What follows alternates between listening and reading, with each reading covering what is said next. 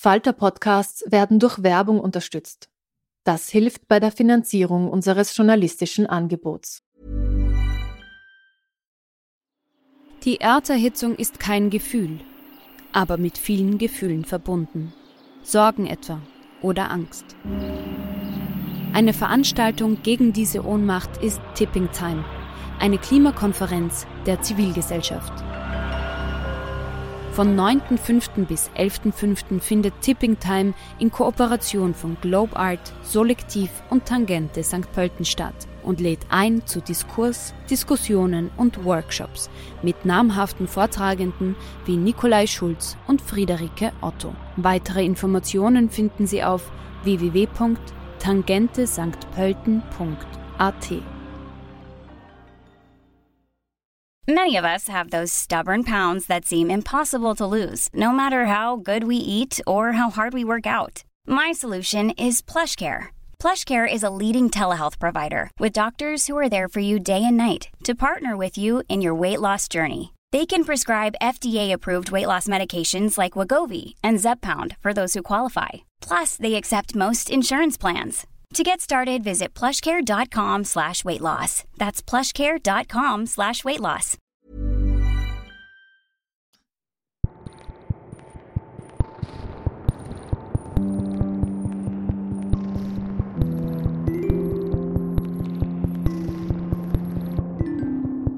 Herzlich willkommen bei einer neuen Folge von Besser lesen mit dem Falter. Mein heutiger Gast ist Claudia Schumacher. Sie wurde in Baden-Württemberg geboren und studierte in Berlin Literaturwissenschaft. Sie ist Journalistin, schreibt für die Zeit, die Stuttgarter Nachrichten, die Kleine Zeitung und die Welt.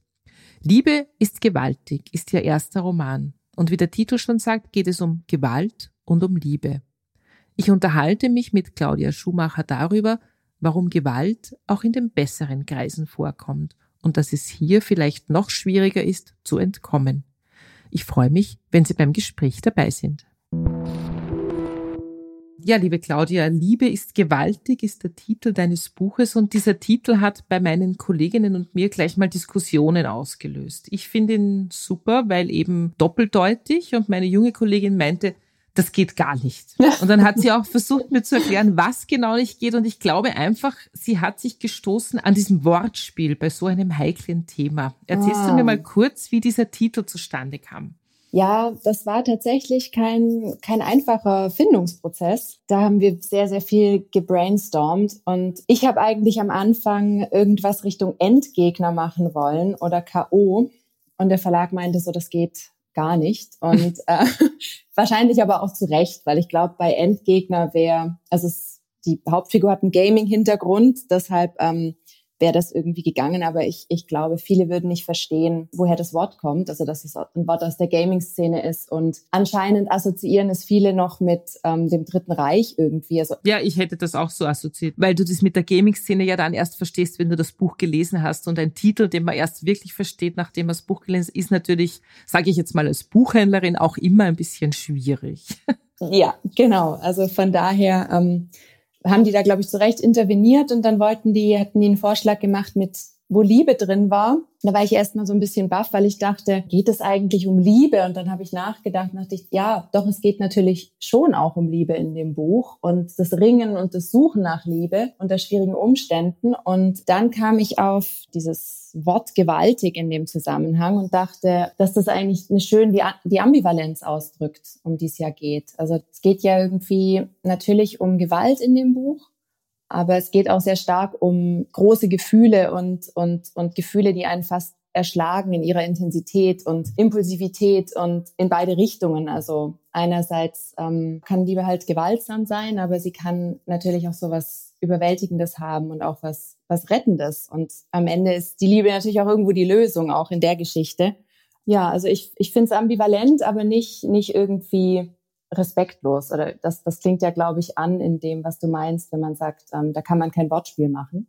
Ja, das werde ich meiner jungen Kollegin, die gerade auf, die gerade auf Urlaub ist, natürlich vorspielen jetzt und dann werden wir weiter diskutieren und dann erzähle ich dir, was sie meint. Sie ist nämlich sehr Sie studiert Sprachwissenschaft und ist eine echte Feministin, also was immer das bedeutet, eine echte Feministin, aber sie ist eben 26, was ein Unterschied ist zu meinem Alter. Also insofern finde ich solche Diskussionen mit den jungen Mitarbeiterinnen immer wahnsinnig interessant. Ja. Ich finde es auch spannend, weil ich glaube, es, es klingt auch so was an, ähm, was, was bei dem Thema, was ich gemerkt habe bei dem Thema, dass plötzlich viel so, das geht nicht, das geht überhaupt nicht, also so Tabus im Raum stehen. Mhm. Wenn man sich mit dem Thema häusliche Gewalt befasst, ist sehr viel Sensibilität und auch die Frage nach der Pietät schnell da, was einerseits ein Stück weit verständlich ist, gleichzeitig aber mich auch immer ein bisschen wundert, weil unsere Popkultur immer hypergewalttätiger wird, weißt du? So die in der Popkultur in Serien und so weiter, Stranger Things Staffel 4 äh, wird die ganze Zeit gesplattert. Ich habe das Gefühl, es wird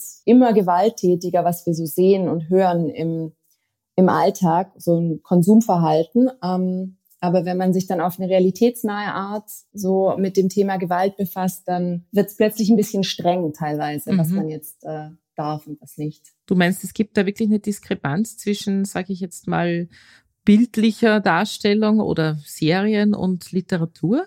Ja, also ich, für mich hat's, fühlt sich das zunehmend ein bisschen schizophren an. So, mhm. ähm, weil gerade die Literaturszene wird natürlich immer sensibler. In, in sehr vielen Zusammenhängen wird sehr schnell nach Triggerwarnungen gerufen und gleichzeitig hat man eben Serien wie ist erwähnte Stranger Things oder jetzt auch gibt es ein Spin-off von Game of Thrones, einen neuen, ähm, wo es immer man das Gefühl hat, es kann gar nicht gewaltsam genug sein. Es wird immer noch eins draufgesetzt, äh, Gedärme quillen, Gesichter werden zerschmettert und so.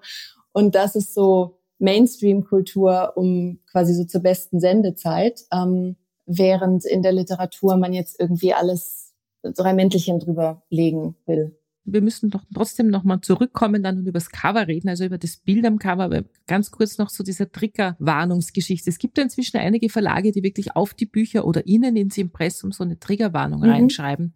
Ähm, das wäre bei deinem Buch natürlich angebracht, weil ich denke mal mehr, äh, ja, also das Thema ist natürlich, wie gesagt, du hast das schon angesprochen, es geht um häusliche Gewalt. Ähm, habt ihr das überlegt oder wolltet ihr das ganz bewusst nicht tun, der Verlag? Oder hast du gesagt, nee, das muss reichen, so wie das, wie es am Klappentext steht, merkt man, um was es geht? Also ich habe es angedacht, ich habe auf jeden Fall drüber nachgedacht und habe auch mit dem Verlag drüber gesprochen. Es ist aber schon sehr eindeutig der Klappentext und alles. Also ich denke, es steht ja drin, es geht um Gewalt, Zärtlichkeit, und die Macht der Befreiung. Und der Klappentext lässt eigentlich keine Zweifel daran, um was es dann geht. Und wenn man die erste Seite anliest, merkt man, dass die mhm. Hauptfigur anfangs suizidal ist. Ähm, deshalb hatte ich das Gefühl, das sind ja mündige, erwachsene Menschen, die in den Buchladen gehen. Mhm. Ähm, da wüsste ich jetzt nicht, inwiefern eine Triggerwarnung das jetzt noch expliziter gemacht hätte. Ja, Lass uns noch ganz kurz über das Cover reden. Es ist ein äh, Gemälde. Auf dem Bild sehen wir ein Frauengesicht verkehrt herum, sehr kräftige Pinselstriche. Die Frau ist geschminkt. Es ist alles sehr farbintensiv. Das ist ein Ausschnitt aus einem berühmten Gemälde. Erzählst du uns ganz kurz, äh, was es ist und wie du drauf gekommen bist und was dieses Bild für dich bedeutet? Das ähm, ist tatsächlich eine ganz fantastische österreichische Künstlerin, äh, die das Bild gemalt hat, Xenia Hausner. Und das Gemälde heißt Baywatch und ähm, es zeigt eigentlich zwei Frauen. Das ist also was jetzt, was man jetzt auf dem Cover sieht, ist nur ein kleiner Ausschnitt aus dem Gemälde. Ich habe das gesehen ähm, und das hat mich ganz stark an meine Hauptfigur erinnert. Und dann ähm, habe ich das einfach mal zaghaft dem Verlag vorgeschlagen und habe das auch schon so ein bisschen so zugeschnitten und dann waren die begeistert und dann habe ich mich riesig gefreut, dass Xenia Hausner auch ihr grünes Licht gegeben hat, dass wir das verwenden dürfen. Das ist ja auch nicht selbstverständlich, so dass man Ausschnitt aus einem Werk einfach nutzen darf. Da bin ich wahnsinnig glücklich drüber, weil es einfach so gut passt, finde ich. Es zeigt irgendwie eine junge, sehr zeitgemäße Frau, die was Verletzliches hat, aber auch was Angriffiges, also die auch irgendwie stark wirkt. Mhm. Ja, dann lass uns doch gleich mal über die junge Frau reden. In deinem Buch, deine Protagonistin ist Juli. Sie befindet sich zum Beginn des Buches in einer Reha-Klinik. Und zwar, wie sie selbst beschreibt, zwischen krebskranken und alten sterbenden Menschen. Sie ist 17. Wie ist sie denn da hingekommen?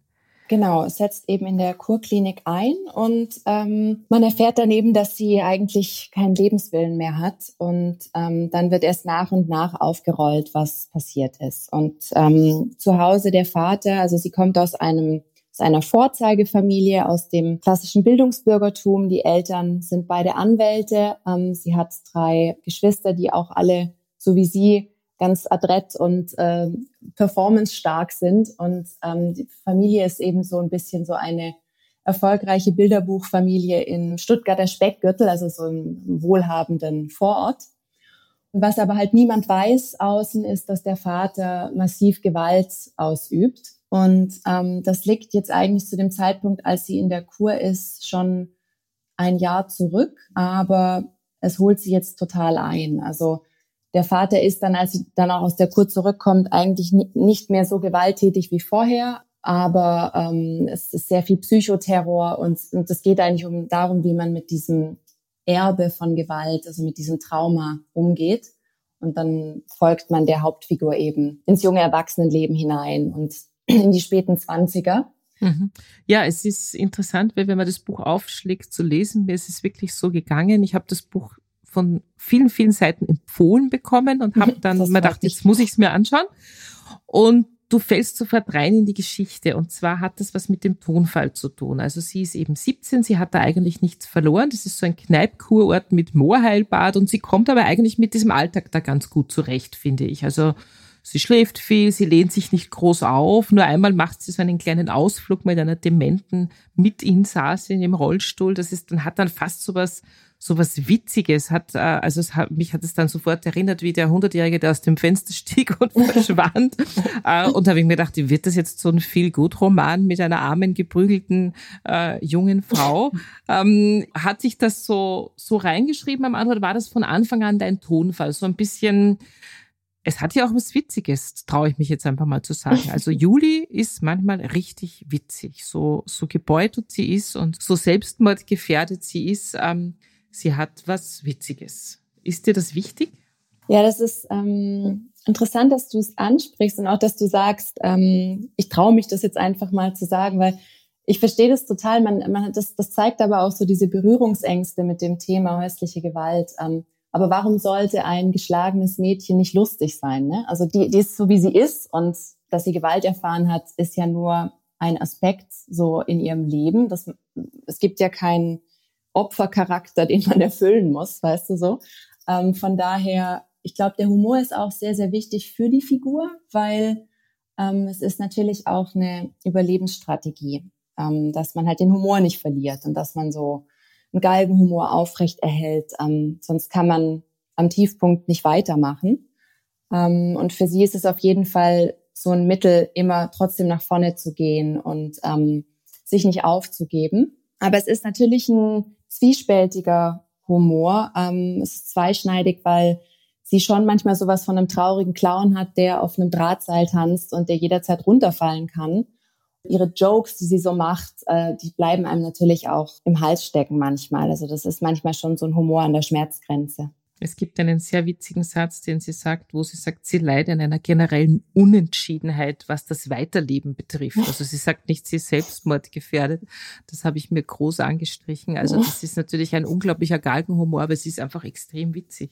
Ja, das freut mich. Dankeschön. Ja, du bist 1986 geboren. Die Geschichte deines Buches setzt 2007 ein. Du warst demnach 21. Kannst du dich noch irgendwie gut erinnern, wie, wie man so getickt hat mit 17, also mit was für Dingen man sich beschäftigt hat, wie so die Sprache war. Bist du da zurückgegangen in deine eigene Vergangenheit, um einfach das Feeling zu kriegen? Ja, das musste ich auf jeden Fall. Also ich habe ich hab das auch zeitlich nah an meiner Biografie angelehnt, weil ich, mir wichtig war, dass es sehr aufgeladen ist mit Details und dass die Songs und die, so das Kolorit der Zeit, dass das einfach stimmt. Es war aber diese Stimme, also die du ansprichst, so dieser Sound von dieser schnoddrigen 17-Jährigen am Anfang, das war irgendwie eine, ein längerer Prozess, bis das da war. Aber als das dann da war, war das wie so eine Eingebung. Also ich bin so durch Hamburg geradelt und dann hatte ich so diese Stimme im Kopf und dann fing dieser Anfangsmonolog an. Ähm, und dann bin ich schnell heimgeradelt und habe das so niedergeschrieben, die ersten Seiten. Und die, die sind eigentlich auch bis heute so geblieben, weitgehend.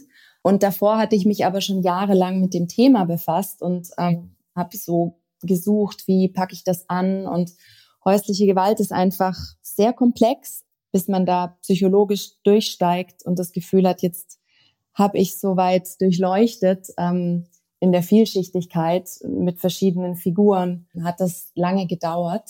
Und so richtig losgehen konnte es eigentlich erst, als diese Stimme da war.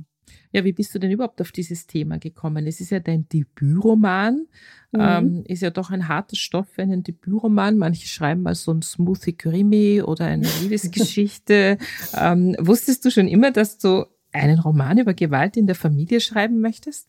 Also ich hatte mich auch schon vor vielen Jahren als Journalistin mit dem Thema befasst und ich fand das als literarisches Thema hochspannend, weil man einfach kammerspielartig in so einer Familie wahnsinnig viel erzählen kann. Und mich hat einfach interessiert, so dieses, dieses nahe Beieinanderliegen von Liebe und Hass, das es in manchen Familien gibt. Und diese sehr existenziellen Fragen, wie kann es sein, dass jemand seinen eigenen Kindern, seinen eigenen Schutzbefohlenen Gewalt antut?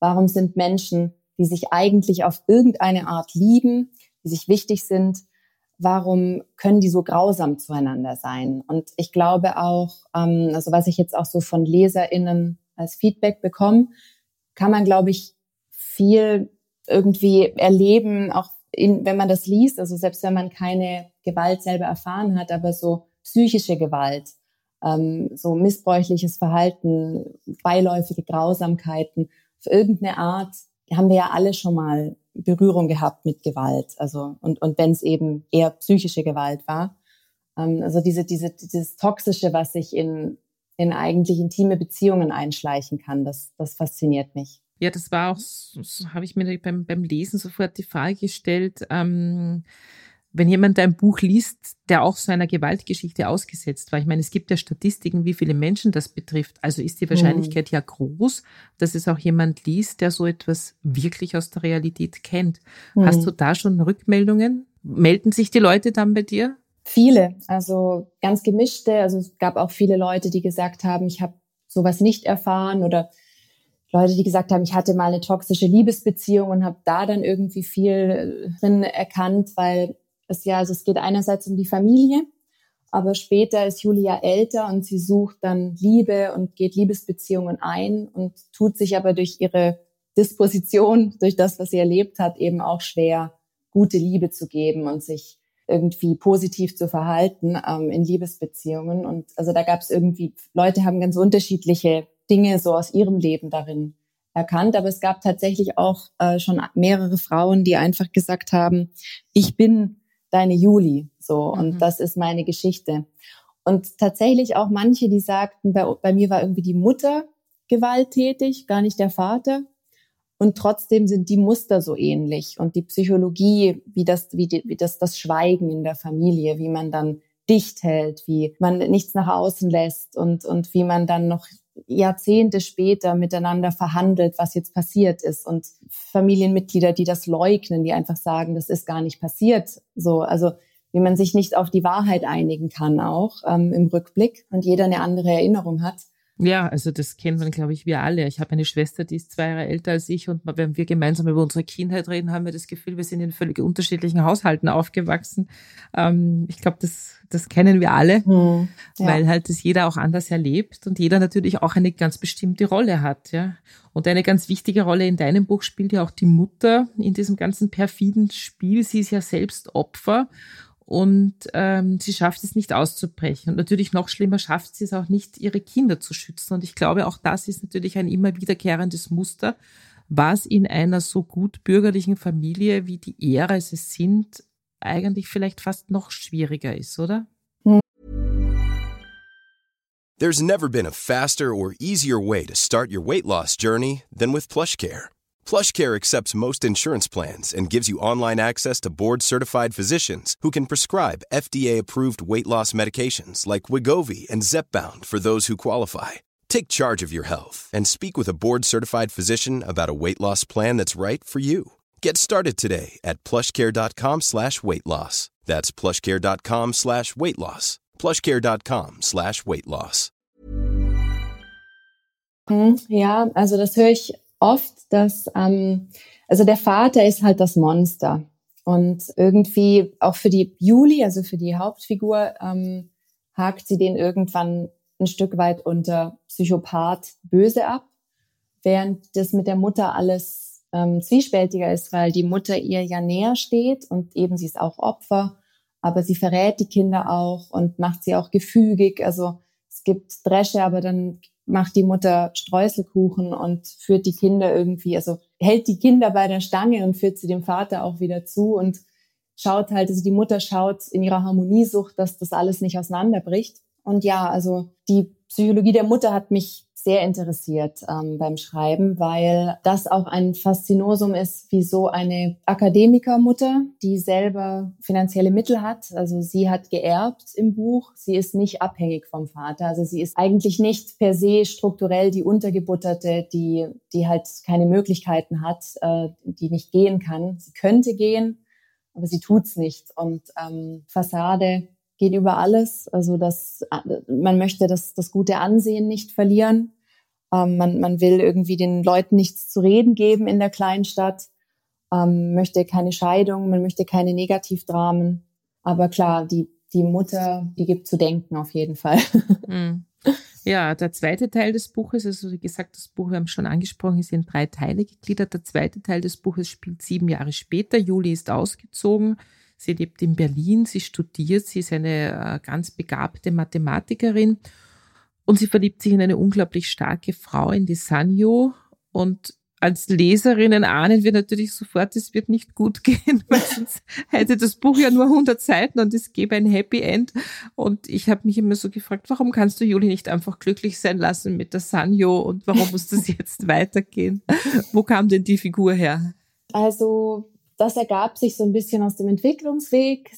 Juli geht eben aus, ihrem, aus ihrer schwäbischen Kindheit, aus ihrer schwäbischen Herkunft raus nach Berlin, will alles hinter sich lassen, wird so ein bisschen so ein cooles Berlin-Girl, ähm, feiert dort, ähm, studiert da, ähm, will jetzt irgendwie das, das Leben so bei den Hörnern packen und, und irgendwie stürzt sich in die Liebe und die Partys und nimmt auch Drogen und hat ja das ein oder andere Suchtproblemchen.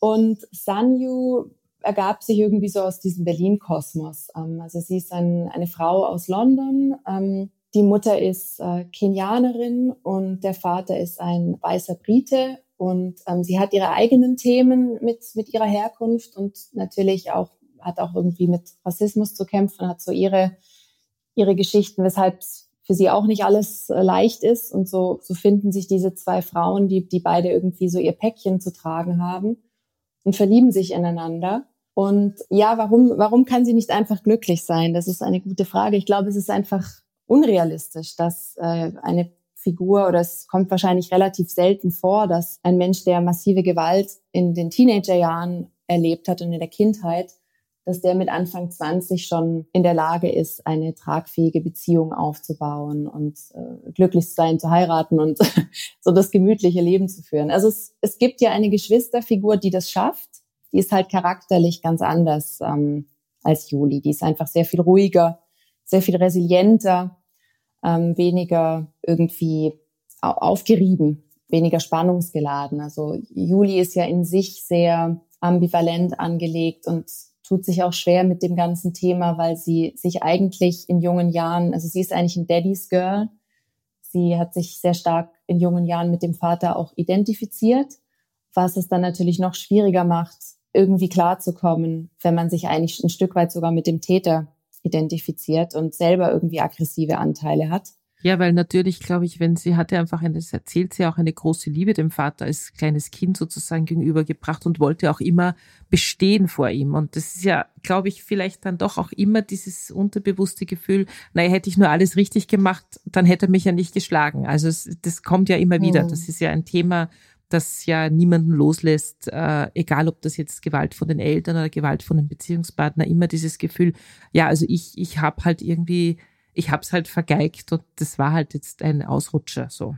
Mhm. Ähm, die Julie schafft es ja auch nicht über ihre Kindheit zu reden, was ja auch interessant ist. Also sie vertraut sich niemanden an. Äh, der einzig Vertraute, über den haben wir jetzt noch gar nicht gesprochen, ist Bruno. Erzählst du uns noch ein bisschen was über Bruno, weil der ist eine sehr wichtige Figur mhm. im Buch, finde ich. Ja, also ich wollte vielleicht noch kurz sagen, ähm, dass es noch ganz interessant ist, wie der Vater ja auch angelegt ist, weil ich glaube, das ist auch ein Muster, auch jetzt nicht nur bei familiärer Gewalt, sondern auch bei Gewalt in Partnerschaften in gewisser Weise ist Juli eben so eine Vertriebene aus dem Paradies, weil sie eben, wie du sagst, eigentlich so eine liebevolle, scheinbar liebevolle frühe Kindheit mit dem Vater hat. Die ist aber auch damals schon, schwingt da was Toxisches mit und sie wird da sehr manipuliert. Also es gibt die Szene im Buch, wo, wo der Vater fragt, wen magst du lieber, die Mama oder mich? Und die Kleine sagt, ähm, die Mama. Und dann beredet er das Kind so lange, bis sie am Ende sagt, ich hab dich lieber, Papa. Ähm, das ist natürlich narzisstischer Missbrauch. So und ähm, der Vater holt sich diese Liebe so sehr aktiv ab vom Kind und trainiert das Kind darauf, sich sehr stark auf ihn auszurichten. Und das ist auch etwas bei Partnerschaftsgewalt, was ganz oft äh, vorkommt, dass diese Beziehungen, die in Gewalt ausarten, anfangs teilweise ganz paradiesisch sind und es scheint die große Liebe zu sein und der männliche Narzisst so äh, fährt ganz viel auf, bis es dann irgendwie kippt und und dann ist es nicht mehr so schön. Ähm, und in Gerichtsprozessen wird von der Klägerinnenseite einfach oft geltend gemacht, dass der Täter Narzisst ist, also eine narzisstische Persönlichkeitsstörung hat. Das das geht einfach da ganz oft mit einher.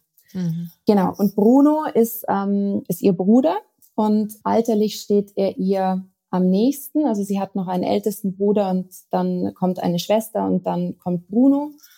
Und ähm, die beiden bekommen am meisten Gewalt ab und leben halt auch am längsten zu Hause und äh, werden so ein sehr verschworenes Geschwisterpärchen. Also sie sind fast wie Zwillinge. Die Juli möchte eigentlich auch immer so sein wie der, wie der Bruno. Und der Bruno ist so ein, so ein wilder, sehr körperlicher Typ, so ein Sunny Boy, ähm, muskulös, sieht gut aus, so und hat halt eigentlich so ein Savoir-vivre, ähm, das die Juli eigentlich sehr, sehr bewundert. Also eine, eigentlich so eine Leichtfüßigkeit, aber er hat halt gleichzeitig im Prinzip auch zwei gebrochene Füße von, von der ganzen Geschichte. Und die beiden versuchen sich gegenseitig einfach auch dann später in den jungen Erwachsenenjahren immer wieder so Hilfeleistung zu geben.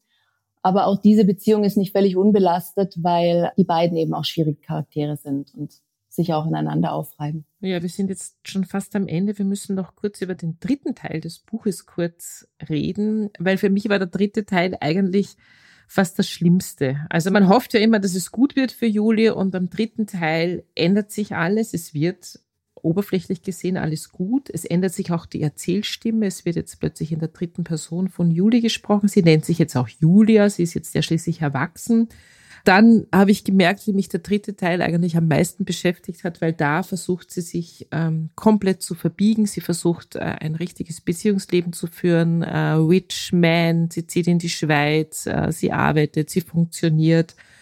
Und eigentlich setzt sie sich aber wieder erneut der Gewalt aus. Einer anderen Gewalt zwar, aber sie setzt sich erneut der Gewalt aus. Und da habe ich mir so gedacht, oh mein Gott, wie, wie geht das jetzt aus? Ich fand, das war halt so der letzte Entwicklungsreigen, den sie dann so, so ähm, durchmacht, bevor sie einer Befreiung tatsächlich näher kommt, weil die, die Teile enden ja jeweils damit, dass eigentlich offen bleibt.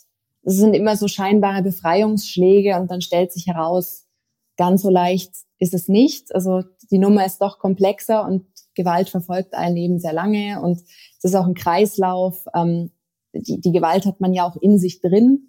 Es ist ja ganz oft so, dass zum einen äh, geschlagene Menschen immer wieder geschlagen werden, auch von anderen Menschen, weil sie sich irgendwie ähnliche Personen suchen, die sie schon kennen. Man sagt ja auch oft, für, für Frauen ist der Vater so ein bisschen die Blaupause bei unreflektierten Bindungsmustern, was man dann später in einem Mann sucht. Und so ergibt sich das dann oft, dass man wieder da in der Falle landet. Und gleichzeitig werden geschlagene Menschen aber auch äh, sehr viel häufiger selbst gewalttätig als andere. Also aus Opfer bleiben oft Opfer und Opfer werden aber auch oft zu Tätern oder Täterinnen. Mhm. Und im dritten Teil möchte sie eigentlich, also sie möchte einfach erwachsen sein, sie möchte den Cut, sie will jetzt einfach mal, dass es gut ist, weil sie halt selber merkt, dass sie sich immer wieder verstrickt und irgendwie ähm, ihr Leben, also sie fühlt sich als Fuck-up, als irgendwie gescheitert und hat ja eigentlich eine hohe Intelligenz und promoviert ja eigentlich. Also sie hat eigentlich viele Stränge am Laufen, wo sie hofft, dass sie da irgendwie mal in den grünen Bereich kommt. Und dann trifft sie eben diesen schillernden Typen, ähm, der so ein bisschen das Versprechen auf ein behagliches, wohlhabendes Leben für sie ist. Und ich fand es einfach spannend, da nochmal ganz kammerspielartig zu erzählen, wie bei einem eigentlich sehr, wie ich finde, zeitgemäßen Pärchen. Also ich glaube, solche Paare gibt es häufig. Das sind so klassische Millennials. Die Selbstoptimierung spielt eine Rolle. Ähm, also die sind kulturell so aufgestellt, wie es, wie es viele Paare meiner Generation sind und machen irgendwie auch was her. Also sind irgendwie, wirken auch eigentlich liebevoll vielleicht am Anfang. Wie sich da eben Muster einschleichen können oder eine ungute Dynamik, die halt auch in, in, in den gewaltsamen Bereich führen kann. Das fand ich irgendwie spannend. Ähm, da nochmal auszuleuchten. Aber genau, also mir war es gleichzeitig wichtig, dass sie am Ende in einem positiven Licht rausgeht und dass sie am Ende wieder ihre Stärke findet, weil die scheint sie im dritten Teil ja zeitweilig zu verlieren. Da wird in der dritten Person erzählt und das ist ein Zeichen auch dafür, wie sehr sie sich selbst fremd geworden ist, stellenweise, weil sie eben so von außen versucht, sich so Konventionen anzupassen und dadurch ihr Leben in den Griff zu bekommen. Man hat so ein bisschen das Gefühl, sie steht neben sich und schaut, ihr schaut sich bei diesem fremden Leben zu. Ähm, und man weiß die ganze Zeit, es ist eigentlich Show. Also genau. das weiß genau. man beim genau. Lesen schon. Und Juli weiß es im Grunde auch. Genau, es ist so eine Verspießerung. Also sie, ich glaube, so die Hoffnung, dass so der Rückzug ins private ähm, Wohl, Wohlbefinden irgendwie die, die Lösung ist für, für, für die Probleme. Und natürlich ist sie im Prinzip so ein bisschen, sie ist halt untherapiert die ganze Zeit in der Erzählung und im dritten Teil versucht sie sich so ein bisschen so live gecoacht irgendwie so in, in, ins Glück zu bewegen. Und, also sie geht auch nicht richtig in die Tiefe, sondern sie versucht halt so eine oberflächliche Heilung, weil sie natürlich auch genau weiß, in die Tiefe zu gehen ist, äh, das dauert ein bisschen länger als äh, fünf Stunden äh, zu irgendeiner Lifestyle-Therapeutin zu gehen. Ja. Genau, also Heilung durch Anpassung. Genau ist, glaube ich, was, was, was sich viele Menschen wünschen oder erhoffen und das klappt natürlich eigentlich nie. Was natürlich auch noch ein Thema ist, der Vater kommt in deinem Buch ziemlich ungeschoren davon. Er wird in Ruhe alt. Äh, er wird ein alter Mann, er wird ein zahmer alter Mann. Äh, er wird auch so ein bisschen äh, von der Mutter immer wieder gehänselt. Also sie hat dann im Alter so ein bisschen die, die Oberhand. Die Juli bricht den Kontakt zu ihm ab. Mhm. Ähm, das Ganze ist natürlich sehr realitätsnah, aber ist es nicht auch total ärgerlich, dass der einfach so davonkommt und in Ruhe alt wird? Gut, wie es in ihm drin aussieht oder wie es ihm geht, ähm, weiß man natürlich nicht. Ähm, aber klar, Narzissten sind relativ geschickt im sich rauswinden und im ungeschoren davonkommen. Das ist so. Das äh, tatsächlich auch, wenn man eben sich Gerichtsakten anschaut oder sich so mit Fällen befasst, äh, wenn man so, ich habe ich hab ja, mir ging es ja irgendwie darum, so eine universale Geschichte zu erzählen. Deshalb habe ich sehr viel recherchiert ähm, und mir verschiedene Fälle und angeschaut und Interviews geführt mit vielen Frauen und so. Und es ist leider oft so, also es gibt zum Beispiel auch bei häuslicher Gewalt häufiger die Situation, dass dann eine, eine sehr geschädigte Frau im Gerichtssaal sitzt, die psychisch völlig manipuliert wurde und sehr fragil ist und labil. Und ein Täter, der äh, vor Selbstbewusstsein strotzt mhm. und in seinem Narzissmus völlig unbeschadet da sitzt und ähm, da teilweise auch Gerichte nicht wirklich geübt sind mit häuslicher Gewalt und, und teilweise nicht wirklich verstehen, was da passiert, passiert es relativ häufig, dass dann der Vater noch das Sorgerecht bekommt, mhm, mhm. weil die Mutter so runtergerockt ist. Ähm, was natürlich also völlig furchtbar ist, wenn man dann dem Schläger noch die Kinder gibt und sie der Mutter noch wegnimmt, was dann ja so ein bisschen noch ein noch mal ein Schlag ins Gesicht für die Mutter ist. Aber so ist das leider oft in der Realität. Ja. Du weißt ja wahrscheinlich, dass Österreich eine traurige Statistik anführt mit den Frauenmorden. Äh, das mhm. ist dann sozusagen die äußerste Spitze der häuslichen Gewalt, äh, die hier, glaube ich, inzwischen jede Woche vorkommt. Alle haben sich schon irgendwie daran gewöhnt, dass mal wieder eine Frau in einer Beziehungstat, wie es dann immer so schön heißt, mhm. leider irgendwie den Kürzeren gezogen hat. Äh, also mhm. wir könnten noch stundenlang über dieses Thema reden. Ich rate allen, dieses Buch zu lesen. Man muss keine Triggerwarnung vorne raufschreiben. Jeder schafft dieses Buch zu lesen, egal ob mit Gewalterfahrung oder ohne. Es ist einfach auch so gut geschrieben, dass man es einfach gut lesen kann. Also eine große Empfehlung von mir. Vielen Dank. Das freut mich sehr. Dankeschön, Petra. Bevor uns Claudia Schumacher einen kurzen Text aus Liebe ist gewaltig vorliest, ein paar Tipps der Falter-Redaktion. Hallo, liebe Zuhörerinnen und Zuhörer.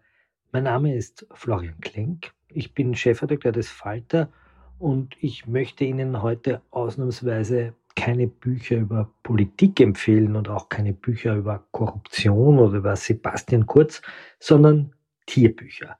Tierbücher, die mich gefesselt haben. Ich beginne mit der Fledermaus, natürlich in Menschengestalt.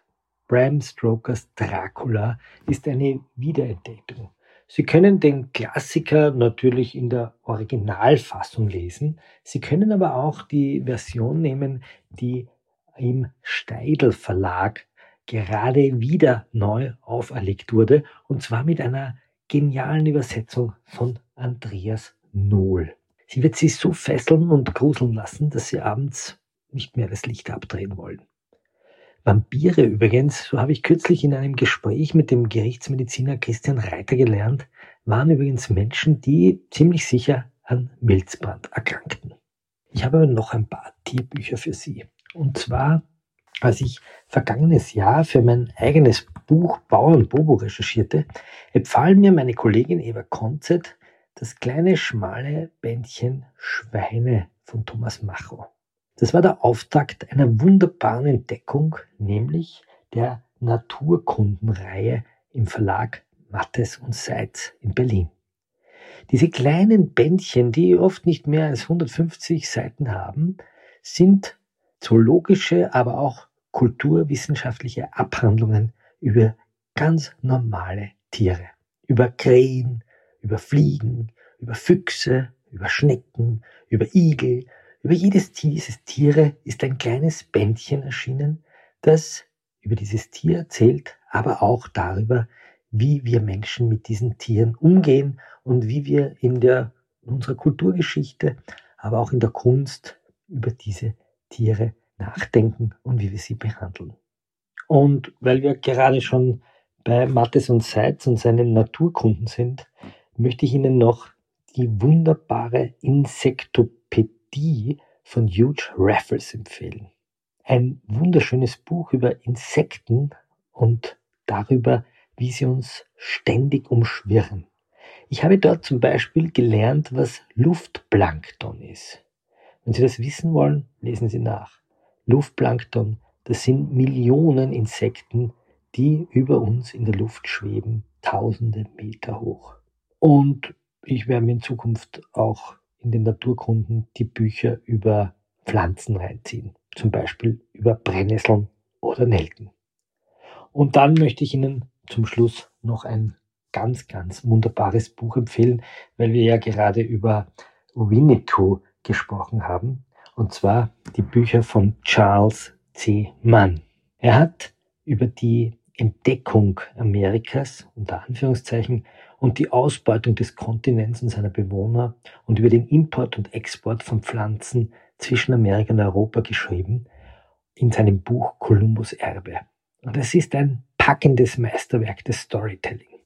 Und er hat kurz darauf noch ein Sachbuch des Jahres vorgelegt, nämlich das Buch Amerika vor Kolumbus, wo es darum geht, wer eigentlich in Amerika wirklich vor der Ankunft der Europäer gelebt hat und woran die Völker dieses Kontinents wirklich gestorben sind.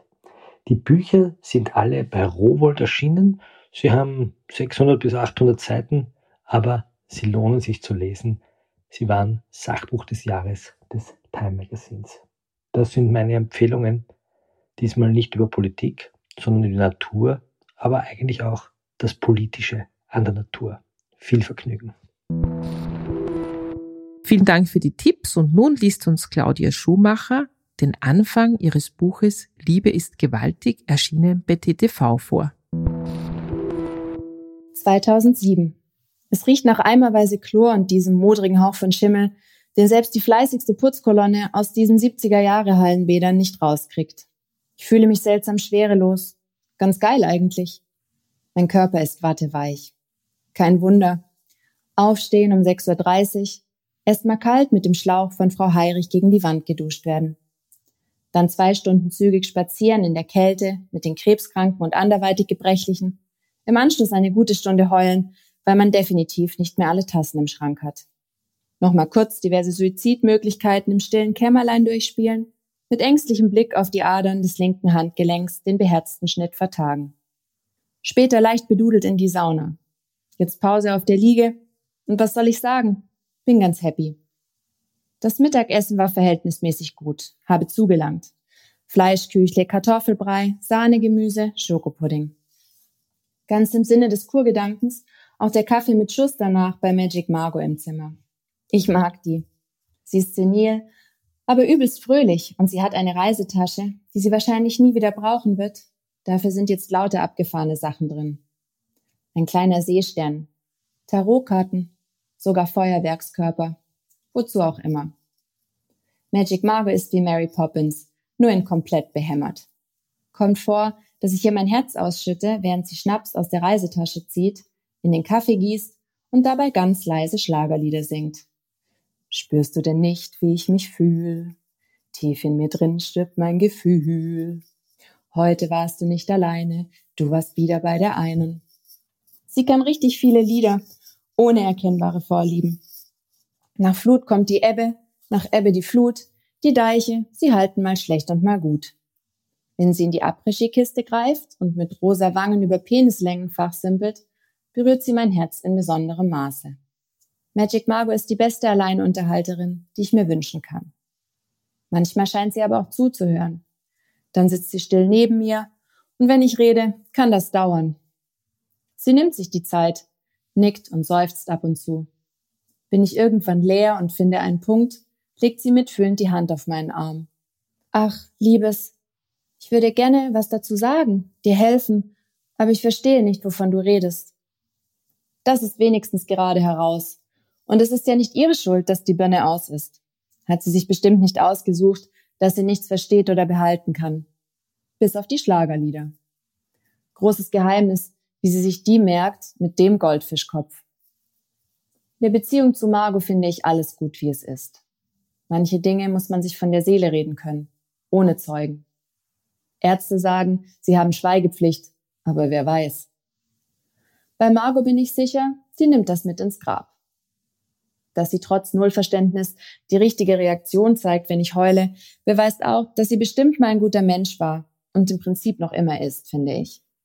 Jetzt also schön Futterkoma und softe Rauschbenebelung auf der Hallenbadliege. Margos Schnaps sei Dank. Alkohol tagsüber finde ich super. Da haut er einem nicht den Kopf gegen die Wand wie abends oder nachts, wo man düster wird. Tagsüber ist das wie entspannter Teppichflug im Wunderland. Und so bin ich heiter am Schweben, während ich den alten Leuten beim Schwimmen zusehe. Hat was Meditatives, fast so friedlich wie Friedhof. Die wundern sich bestimmt über mich. So jung, auf den ersten Blick gesund, lungert hier rum. Ihre Probleme müsste man haben. Und klar, Punkt für die. Ich mache keinen Hehl daraus, dass mein derzeitiges Gesundheitsproblem, diese generelle Unentschiedenheit, was das Weiterleben betrifft, eher einen seelischen Aufhänger hat. Mama und Papa haben mich vor ein paar Wochen aus der Schule genommen. Das Mädchen hat den Geist aufgegeben, aber zum Psychologen hat mich niemand geschickt. Die wissen schon, warum.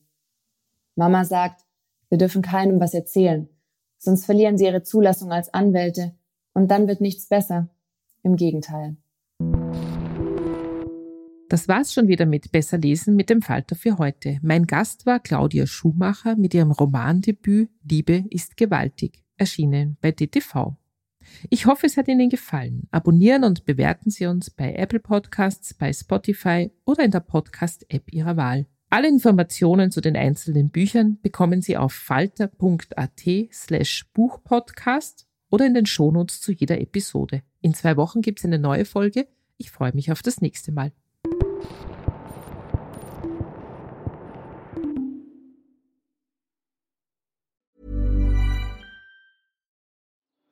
Die Erderhitzung ist kein Gefühl, aber mit vielen Gefühlen verbunden.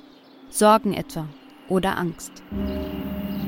Eine Veranstaltung gegen diese Ohnmacht ist Tipping Time, eine Klimakonferenz der Zivilgesellschaft. Von 9.5. bis 11.5. findet Tipping Time in Kooperation von Globe Art, Solektiv und Tangente St. Pölten statt und lädt ein zu Diskurs, Diskussionen und Workshops mit namhaften Vortragenden wie Nikolai Schulz und Friederike Otto. Weitere Informationen finden Sie auf www.tangentesanktpölten.at. Hi, I'm Daniel, founder of Pretty Litter. Did you know cats tend to hide symptoms of sickness and pain? I learned this the hard way after losing my cat, Gingy. So I created Pretty Litter, a health monitoring litter that helps detect early signs of illness by changing colors, saving you money and potentially your cat's life. Pretty Litter is veterinarian developed, and it's the easiest way to keep tabs on your fur baby's health right at home. Go to prettylitter.com and use code ACAST for 20% off your first order and a free cat toy. Terms and conditions apply. See site for details.